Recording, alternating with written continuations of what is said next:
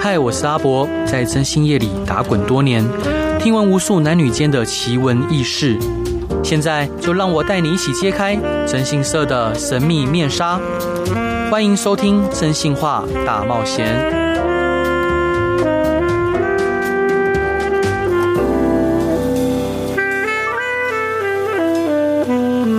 Hello，各位亲爱的听众朋友，大家晚安，欢迎回到飞碟电台，收听由我真心是阿仔所主持的《真心话大冒险》，每周一到周五晚上十一点到十二点，用声音、用故事、用音乐陪伴您。我跟各位报告，今天邀请到的来宾是我一位超喜欢的。一位作者，然后他同时也是，嗯、因为我们从小在 PTT 看 Marvel 版长大的，然后他的文章啊，我觉得都非常的引人入胜。那今天邀请到的呢，是一位，嗯，他刚出了一本书，叫做《警察不灵杠：已抵达案件现场》，是由东贩出版的。让我们来欢迎不灵杠。 Hello，大家好，我是布林刚。那个大家有没有听到声音？就是蛮特别的，因为为了保护他，然后也呃，所以我们的声音有特别经过变造。所以兄弟，这这是您第一次录广播节目， 是的，是的，第哇一次初体验。太开心了。所以伙伴，呃，当初为什么会想要出这本书？可以请你介绍一下这本书的内容跟特色吗？哦，好，其实一开始是算是误打误撞啦，就是在 PPT 上面分享故事，对，那希望可以让更多的读者、民众知道我们一些警察的工作的日常跟辛酸无奈。嗯哼，那刚好这个有这个机会哦，让这个东方的出版社他来看到我的文章，对，没错，邀请我出书这样。嗯嗯对嗯对对嗯，东范真的会演示英雄，对啊。那呃，这本书有什么特色，或者是让你觉得，嗯、因为你刚刚我们在聊天的时候，你有聊说你有两篇你非常喜欢，其中有一篇叫做《呃，你以为的正义并不是正义》，你可以介绍一下这一篇吗？这样说好了，其实一般大众的那种眼光就觉得说，警察应该是要伸张正义、惩奸除恶的。对，但是在现实上，我们警察要面对的东西其实不止这些，嗯嗯有更多的顾忌跟后顾之忧，还对有无奈。所以我们在执法上会比较需要充满的思考嗯跟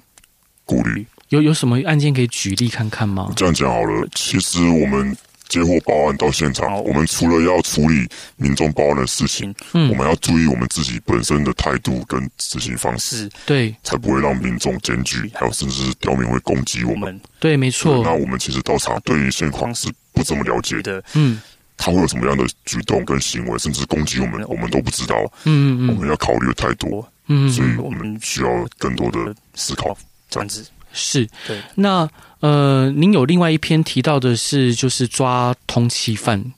就是在抓通缉犯的过程中发生的故事，是那可以跟大家分享一下吗？其实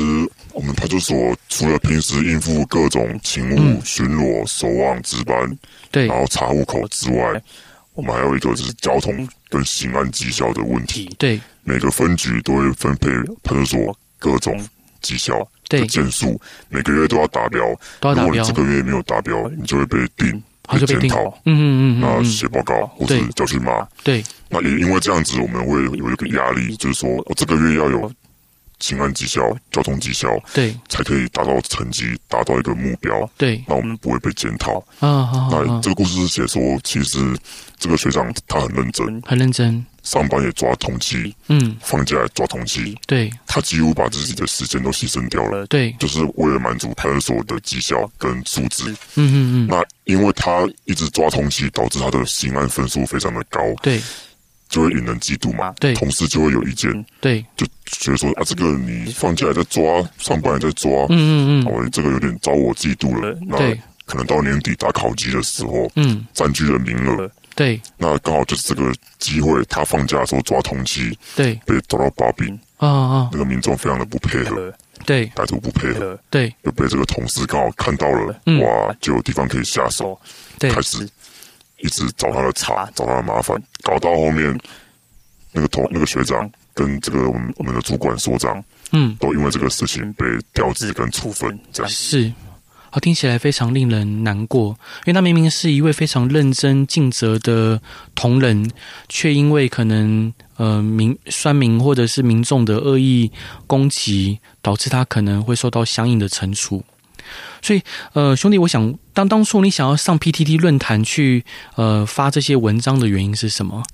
一开始只是想要分享一些我在工作上接触现场跟大体碰到的一些灵异故事、对超自然故事。对，那我发了一两篇之后，诶，呃回想蛮好的对，对对，然后就刚好有继续发文的日常，日常然后对，平时会写日记，把这些案件的细节记录起来来，嗯嗯嗯，就是透过一些文字的修饰之后再分享讲给大家跟民众这样。是是是。那你同事跟家人会知道吗？还是呃，我家人跟朋友都知道，但同事不知 道。同事保保密功夫做到家？对对对，是，那呃，我印象很深刻的是有有一次你说，呃，你去有一个民众报案嘛，说要医院不肯开死亡证明，因为可能家里老人家呃跌倒的时候有撞到背部，所以要检察官相验之后才愿意开死亡证明。对对对，那像这一集的时候，你有特别提到说，当呃现场你去看完，就是陪呃去了解情况之后，然后你回来回来家里洗澡，是回来派出所还是家里洗澡？忘记宿了。舍宿舍啊，宿舍对洗澡的时候，你看到就是在莲蓬头冲冲澡的时候，你看到一个老人家的身影，然后在对你摇头。天，当当下你会害怕吗？其实有一点惊慌失措，害真的吗怕到不至于。呵，对对对，就是因为那那是一个什么样的景象？因为很多人会很好奇。就是那个莲蓬头的水夹杂着一个人的形体，是老人的形体，这样呃，就在一个老人家的形体在莲蓬头的水里面，在正上方在上方，对，然后再对你摇头。摇头，有点失望的摇头 我。这样那如如果是我，就马上就不洗了，我就冲出去。那你还继续洗，呃，我是想要 先把澡洗完，因为真的很累。对真的很累。好，反正早早点洗完，早点睡觉。对对你要怎么对我摇头是你的事情。对，然后呃，后来当天就呃隔隔天你就开始出任务对，去抓人去抓人，对，然后就碰到枪战。碰到枪战那，刚好就是因为是这样啦，我们两个嗯，警察在对路上巡逻的时候，看到一台车子，对，它是 A 车挂 B 车牌，哦，A B 车，对，车牌不一样，嗯对，我们就给他盘查。嗯那他有停路边，嗯我，们示意盘查的时候，他有停路边，假装接受我们盘查。对，我们两个同事下车之后，他就跑给我们追，嗯哼，那我们就开始喊无线电，是，开始喊支援嘛，然后喊这个车票号码在什么地方，请派员支援这样。对，那我们就一路尾随到他越开越郊区，越开对越偏僻。对，到一个死巷子的时候就停下来，两个人就下车开始跑，车子没有熄火，没有就开始熄火跑。，嗯嗯，嗯那我们因为那时候是晚上，比较视线不清楚，对看到他的手上两个都有带枪，一是带枪。对，一世代枪，我嗯，们当下是有点紧张的，但是我看那个学弟刚毕业，我非常的热血沸腾。嗯，他枪拿着就下车了，就哦，他冲了。他就冲了，对我说：“资源还没到啊！”他没有理我，他就冲了，啊就进去巷子里面啊了。啊啊啊那我看他这样子，我当然不可以丢下他，当然我枪拔出来就跟着冲了。对，先把钥匙，对方那个车子钥匙先拔掉，先熄火嗯进去。嗯那我们大概走了不到一分钟对的时间，啊突然那个歹徒就从旁边的死角暗巷冲出来，哈把学弟撞倒。撞倒，那我就要拿枪准备要那个攻击的时候，对，他另外一个同伙从我的前方，嗯大概距离不到十公尺站出来，嗯拿枪就对着我，嗯嗯嗯，然后做击发的动作，是他开枪了。哈哈哈，那我当然是用手本能性的防护我的头部，对，但是就是那个瞬间太突然，啊应该就是生死一瞬间吧。，对，人生也早没定啊呢。嗯，嗯好他就卡弹，嗯好卡弹，他的手卡弹之外，他的手还被像东西拿拿拉住拉起一样啊，往上拉，是是是那枪口不能对准我，啊那我就叫他趴下这样。啊，是是对是，所以那个搞不好冥冥之中那一位老人家在保护你，也许是这样子，是是是是，所以其实我们在呃为民服务的时候，其实也是在做功德。有一句话叫做“宫门之中好修行”，或许就是这样子。但兄弟，你提到这个案例，我通常想到你呃在书中分享的另外一个案例，就是有一场就是混混的群架，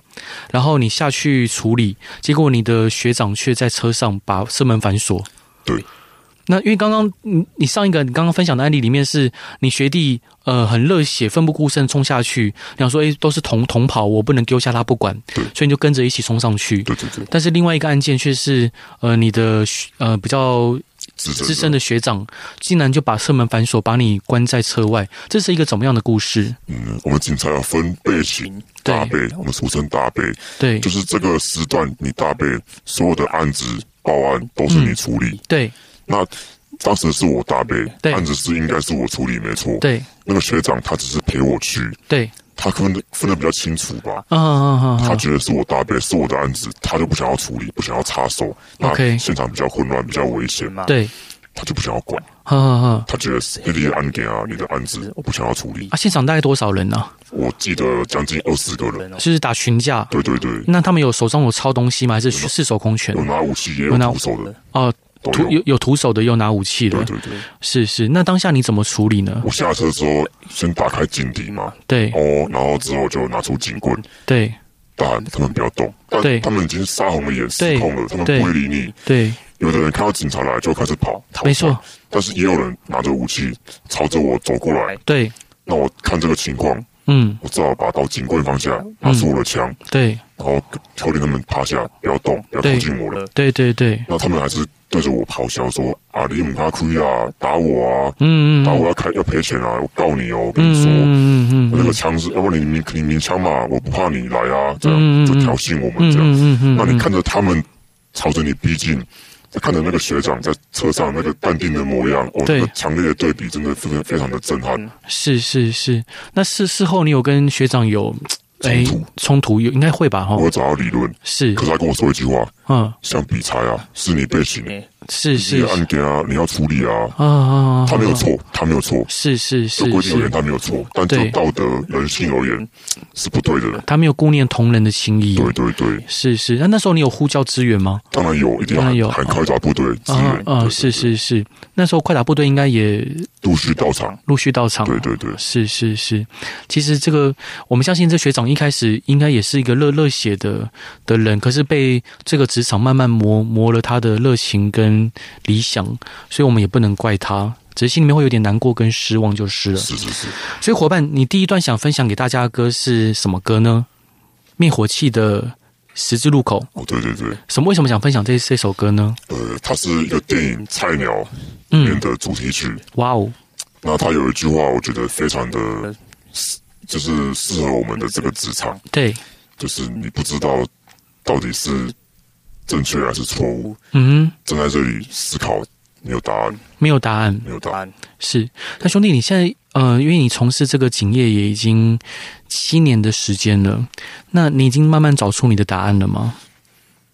有有有。答案，好，那下一段我们一起来听听看你的答案。那我们一起来听听 Bling Gang 分享的灭火器的十字路口。Hello，各位亲爱的听众朋友，大家晚安，欢迎回到飞碟电台，收听由我真性色阿仔所主持的《真性话大冒险》。今天邀请到的是一位新锐作家，他他他的书名叫做《警察布林杠已抵达案件现场》。那我们来欢迎布林杠，嗨， Hello，大家好，我是布林哦高。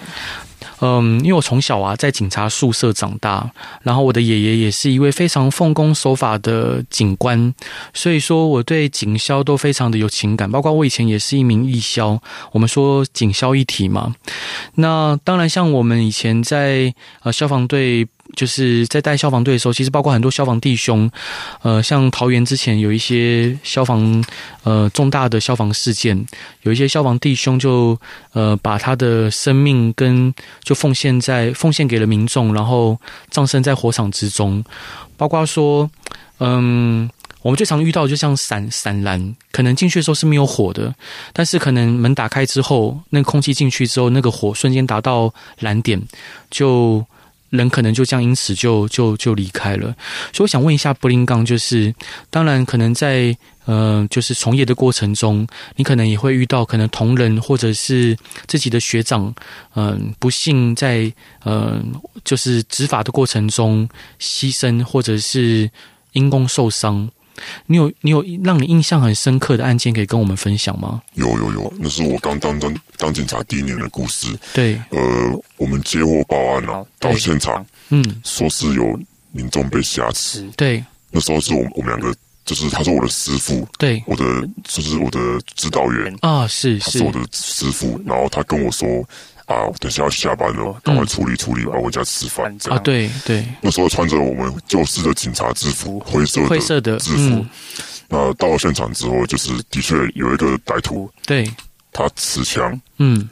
把一个民众压着，嗯，然后说他要什么他要钱啊，他要呃跑路的钱这样，对，然后他希望说黑道可以放过他，嗯不要还钱这样，他是在走投无路了这样。嗯，那那个瞬瞬间呢、啊，其实学长是先跟他劝哦导，对，先劝导他，嗯哦，你不要紧张，我们来帮你，对请把枪放下来，对不要这么激动。对，谁知道我们两个靠近他，那个歹徒直接拿枪对着学长就打了，就直接打了，直接打，嗯嗯然后打了之后他就跑掉。嗯，那我当下是到底要追他还是要救学长？对，我选择先救学长，当然，我把他抱住，嗯，他的血他刚好打到脖子旁边一点子的地方，对，那个血喷的我的整个脸制服都是他的那个血，这样。嗯嗯那嗯时候我才二十岁，嗯，非常的震撼对又难过。对，他只跟我说一句话：“去追他，快点！”嗯嗯我嗯说：“那你呢？卖惯我啦，去追他。嗯”当下他就没有没有气息，气的，就倒在那边。嗯然后我去追那个歹徒，嗯嗯，嗯然后一边追一边喊支援。那后来当然就是有经过呃又是警力围捕他，嗯给他做一个逮捕嗯逮捕控制这样。是，那回来之后，我们给给他急救嘛，嗯他的老婆小孩子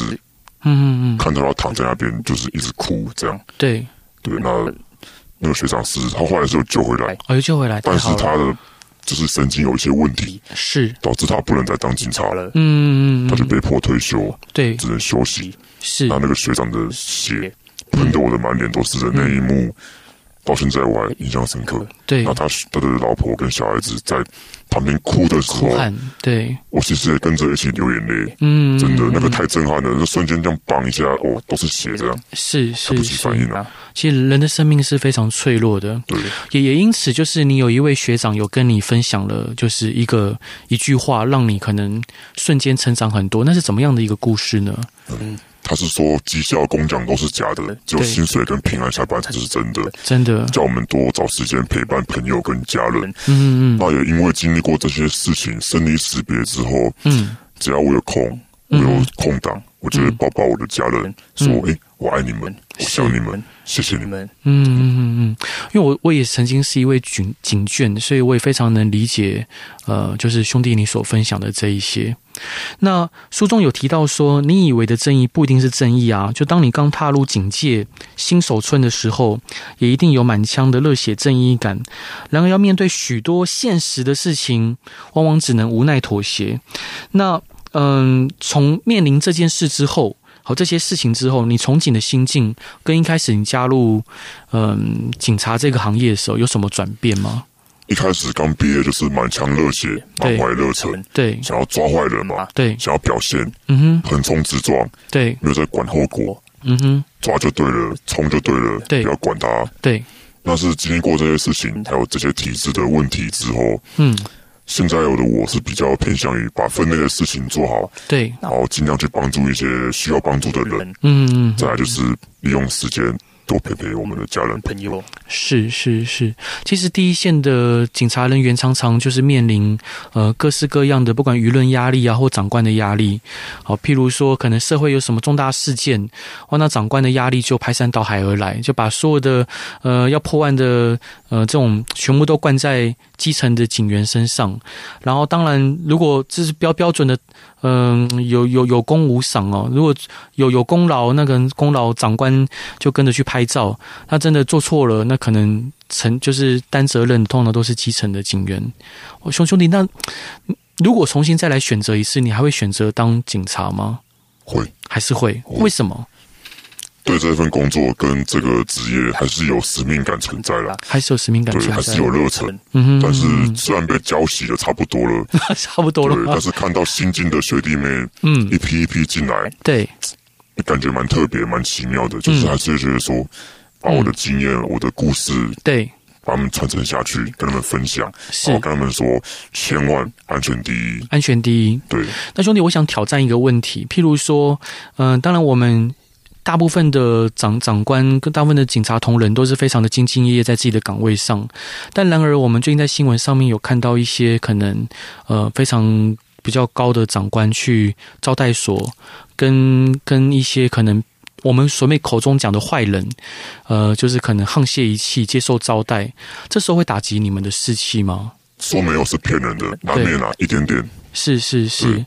所以这个是常态性的吗？没有。其实讲真的啦，嗯，你需要去收集收集情报情资，对，不会是长官去，然后哈一定是我们这些第一线的人员去嗯对居多嗯，或者是我们的单位主管去，对他们的层级太高了，对去是不合理的。对不合理的，对，根据我们的经验啊，我们嗯去查查报情资，对一定是我们去，对啊，然后再跟长官报告。，对长官觉得有必要，长官会自己去，对对就是对主管嘛，对队长或者所长、组对组长去，对，不会是校长跟校长去。是啊，对，是不合是理，嗯哦，不合理。不合理，但面对这些不合理的事情，我们也就只能默默看着，呃，没办法。没办法。对，对那兄弟，但但像你，譬如说，在你呃从业的过程中啊，一定看了人生百态。那通常命案的现场一定非常的惊悚，有令你印象深刻、无法忘怀的命案现场，可以跟我们分享吗？有，那是一个半夜，嗯，一个女生在对家里的吊扇上上吊。哦哦，哦啊那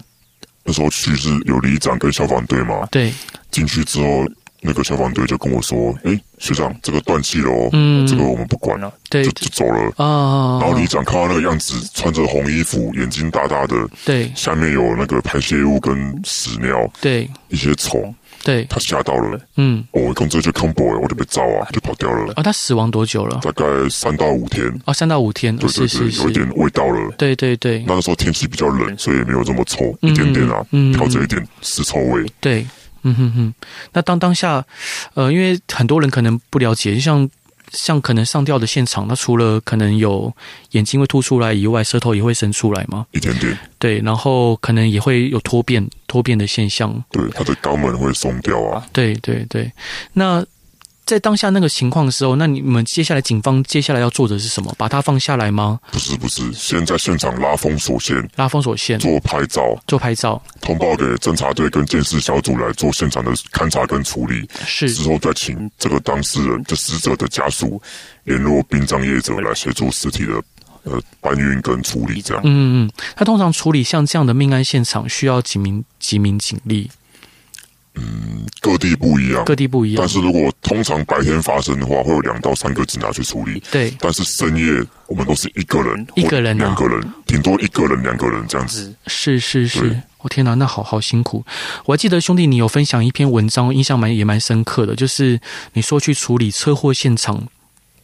那这个车祸现场，呃，是一名呃小客车跟一名可能游览车司机，游览车司机逆向嘛，撞到这名小客车，然后可能女性就是副驾驶的女性被抛飞，然后驾驶男男性可能就是坐在地上等救援，然后你看到他的时候，他可能手已经呃断掉了，对，他请你帮忙捡回来，对，好，那是一个怎么样的故事啊？他的手上有一些是泥沙、沙子，啊，然后多处都有擦挫伤，衣对服是破裂的。对他就坐在那边，有点神形慌神。嗯对他看到我就跟我说：“你可以帮我捡我的手吗对？”他是在那个车子下面被压住了，对啊，，我没有力气去捡，你可以帮我捡吗？是是那是，当下我就去帮他捡，嗯，我其实不会害怕，想说要帮他把手捡回来。这样对对对对对，然后就帮他把手捡回来了，然后他还跟你讲说，我太太呢对，在然后旁边，在旁边水，我记得你好像说在水沟里面嘛，对，已经走了，排水沟里面，然后头部也已经变形了，走了，已经走了，有脑浆，嗯嗯对嗯嗯，通常看到脑浆流出来，是不是就几乎没救了？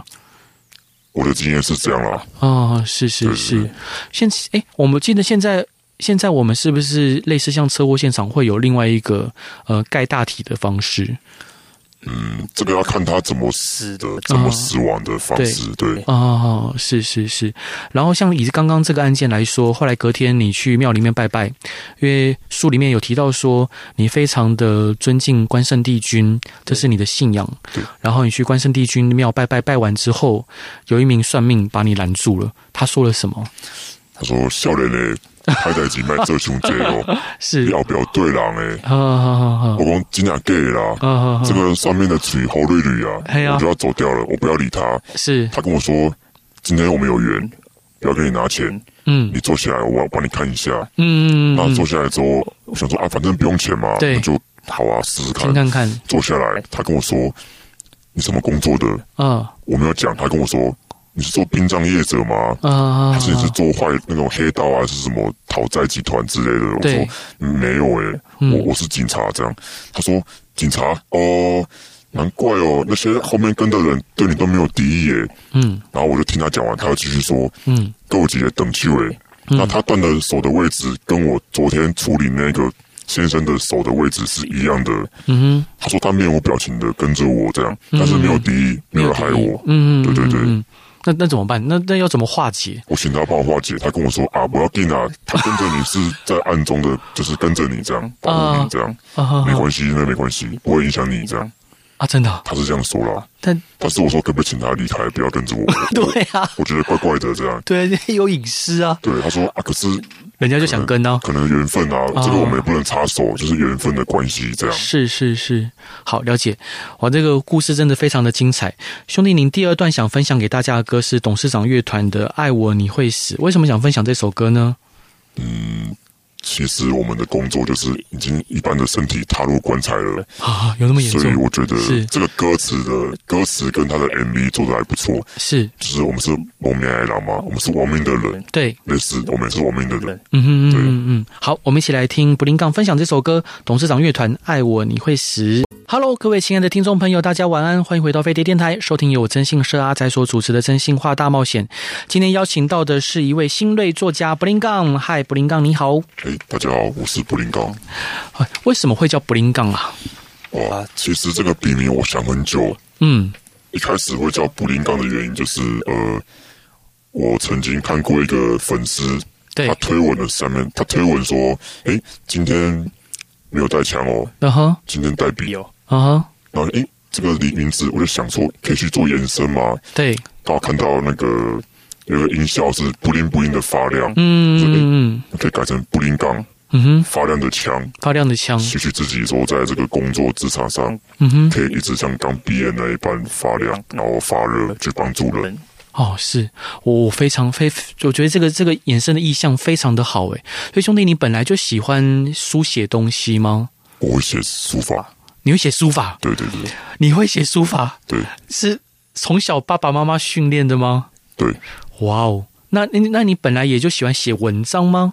嗯，小时候就有这方面的天赋，就喜欢写一些东西做笔记，是，所以我的数理非常的烂，呃，我只会国文跟英文好，这样哦哦我。我也是，我也是赶快跟你握手，真的，我也是这样子。那好，兄弟，我想问一下，就是像你从警以来啊，遇到很多大大小小的案件，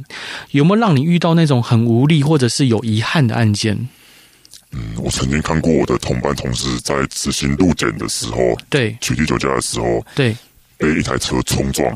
那哦，冲撞之后，我们要拔枪去追，对啊，但他跑太快了，就是根本跟跟不上啊。嗯嗯嗯，那我同事就在我面前，就是一直哀嚎这样。对，那我当然帮他通报救护车对的过程中，那大概要五分钟的时间，嗯他就一直一直哭，一直哀嚎，很痛。嗯，那我帮不了他，帮不了他，对，所以我觉得警察可以在救护的经验上面，可以再多做一个训练跟加强。嗯，现现在的状况是，救护跟那个现场的排除是消防队、对 E EMT、 EMT 救护车在处理。嗯警察，除非你是自己花钱去学，对，不然其实我们训练的方面非常少，甚至是没有啦。嗯不会急救，不会爆炸，都没有，嗯嗯也没有器具。所以警警队会鼓励就是学 EMT 吗？他会私底下宣导，但是他哦不会利用一些公开的训练场合、长训啊部分哦定去训做训练。哦，是是嗯对对是对是，了解。所以像那名同仁后来还好吗？有恢复吗？有，但是就是脚骨折，休息很久。哦，是那个等待的过程是很无力、很哦很无无奈的，对你帮不了他，对，帮不了只能他，陪着他哭，这样是没是有什么实是。质作用，所以后来那个冲撞酒驾的那个人有抓到吗？跑掉了。跑掉了，因为为什么？因为人力太少。人力太少。对，那他车牌我们也无法追到人有啊有啊，哦变造车牌。啊，他是变造车牌。对，哦天哪，哇，那所以类类似像这样临检的时候冲撞的事件多吗？还是偶尔就是会遇到？这个只能说看运气。看有运气的人当警察一辈子不会拔枪出来面对歹徒，嗯，有的人刚毕业就会碰到坏人攻击你，你就对是要反击嘛。是没有对错，没有错。那嗯，兄弟，你刚刚提到说，就是当然你从警以来，从警这一开始，呃，你是满腔热血的，包括看您的包包上面有一个就是“警察初衷”的四个字。那现在目前，呃，你刚刚有上一段有提到说，可能目前你的呃这个热情被磨灭的差不多了。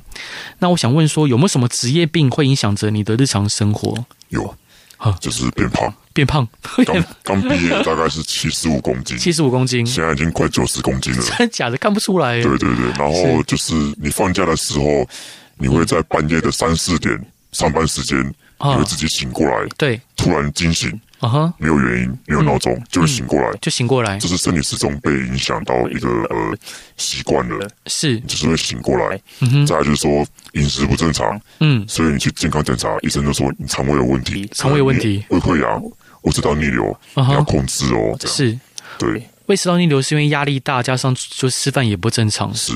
那现在会养成吃宵夜的习惯吗？现在基本上不会吃了，不会吃宵夜，太胖了。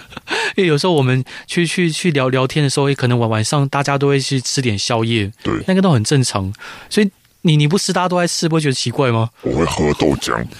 减肥啦。豆浆。好，哦了解。那呃，譬如说，当你遇到职业职业倦怠的时候，你是如何重拾热情呢？呃，告诉自己这份职业还是有它特殊意义存在。嗯，这个社会其实是需要警察的，呃，我们的治安跟交通都需要警察处理嘛。对，那也许我们在这个过程中需要付出很多的事情跟代价，嗯但是我觉得第一个薪水很稳定，对这是一个一个吸引我的地方。哼，对，那再来就是说，呃，我们可以在某些时候接触一些社会的底层，对，带给他们温暖温暖跟他是们，的需要的地方。嗯，对对对嗯嗯嗯所以你就是借由帮助别人，以及呃，就是一直提醒自己这份工作是有价值的，是有理念的，因此来维持自己的热情。我这样说对吗？对，是，那呃，兄弟，我想冒昧请问啊，像最近有一些重大的治安事件，那当然我们警方同仁抓歹徒抓得非常辛苦、哦，包括说像一些呃人蛇集团啊，或什么，或者是可能，但是我们却发现说，可能他们用很很快就被交保出来了，或者可能进到司法程序的以后，呃，可能他获得的刑度也非常的低，可能他透过各种方式狡辩啊，或者可能证据不足的情况，像这样子会让你们觉得很无力，或者是这部分有办法改变吗？就你这样看来，只能靠修法。只能靠说法。我们因为他一直抓，一直抓，对，他抓进去又放出来，对啊进去又出来，是，这在法律上他会有一个累犯的问题。嗯那嗯也许就这样子可以让他稍微关得比较久，判得比较重。我嗯嗯们能嗯，做的就是这样，这是我们能做的能做的范围啦。是是是。那嗯，如因为因为我我我如果是你的话，我会感到非常的呃无力，因为看到有有一些有有一些可能重大恶极，我们自己心中觉得重大恶极的坏人，他可能因为他可能有有一些关系方法，或者可能我们采集证据有我们的局限性，是以至于说他可能很快就很快就被关出来了，甚至可能无法被定罪。所以其实我相信，呃，很多警察同仁遇到这样的状况，其实蛮蛮无力的，对，但是我们还是要做啊，还是要还是做要。帮忙这些被被伤害的人。嗯如果到了现场都不作为，嗯那那哼，些人他们是就是他们睡吗？是他没们有没办法错。获得帮助跟改善。嗯哼，对，我知道我们能做的有限，嗯他们被抓了会放放会放出来，这一定。嗯哼，但是还是要做啊，对，没有错他。们需要我们帮忙他，嗯哼，把这个现况先暂时的排除，嗯。让他先有安全的地方栖身。是，那兄弟，像以你们来说，你们的警友站跟你们关系好 吗？不错，他们会捐一些东西，捐一些车子、设备、电脑、呃，通讯设备、通信器材、是，饮料啊。嗯嗯，过年过节都会包一些饭啊，对对对，或是半桌啊，是是请，我们 吃。哈哈但是随之而来就是这是代价嘛，嗯，在路上碰到警友会的，呃，如果他们违规啊，啊他们违法，是，是不是你就要睁一只眼闭一只眼？哎，是好像会哦，所以要这是看个人，对对像以对，前的我就是会白目，不啊去惹这些人，啊，去抓他们，因为是他们有的人当然客气的很多，客气的很多但是有的人也很客气，哦，对他会觉得说啊，我有关心侯林啊，啊你，哪听我的啊，你哪帮我鬼啊，哦是所是以我是，他就是态度非常的嚣张，哈你怎么拦我？是我说诶、大哥你违规了。嗯，啊，我有关钱的，你唔看到头前一百哦，迄迄块我真真有赞的 呢。对我，讲啊，所以你闯红灯是事实啊，证件拿出来，哦是证件拿出来，你唔知道我想吗？哈哈我哈把你分叫讲哦，把你收件讲哦，是是啊，你是你喜是欢那菜逼包啊，开始那个口气非常的嚣张恶劣，这是，没有错。对对对，是，好吧，伙伴，那我想问您啊，就是这一集的最后一个问题，就以警戒的角度来看，您对于私家侦探或征信社有什么看法？我觉得很辛苦，跟我们一样，就是走在法律的边缘那，因为是现在各自法的通过跟一些呃相关的保护个人资料跟人权的一些法律在嗯提倡。对，再加强，导致于你们搜证方面会比较呃比较没有这么容易，对，没会错，更多的把卡把球绑手绑脚，嗯嗯嗯比较难做。是那再加上通奸除罪化的关系，嗯可能能帮助的就有限。是是，因为其实蛮蛮多警察呃退休的长官后来会转到相关的行业做顾问或者服务。那兄弟，你觉得未来，比如可能三十年后您退休了，有可能改当私家侦探吗？